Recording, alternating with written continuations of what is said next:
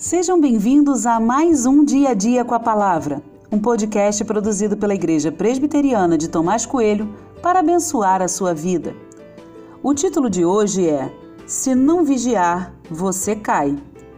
E tem por base o texto de Deuteronômio 17, 16, que diz: Porém, esse rei não deve multiplicar para si cavalos, nem fazer o povo voltar ao Egito para multiplicar cavalos pois o Senhor já lhes disse: nunca mais vocês devem voltar por este caminho.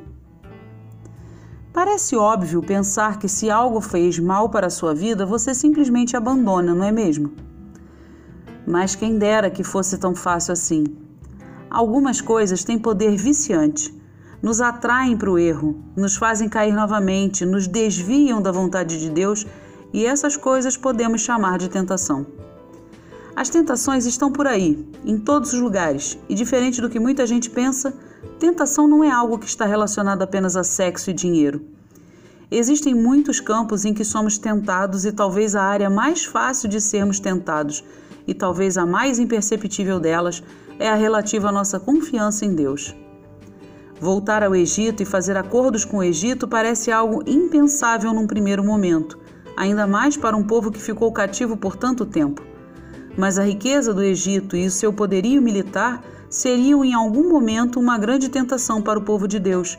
E sem querer adiantar parte da história, o povo confiou sim no Egito novamente, deixando de confiar em Deus.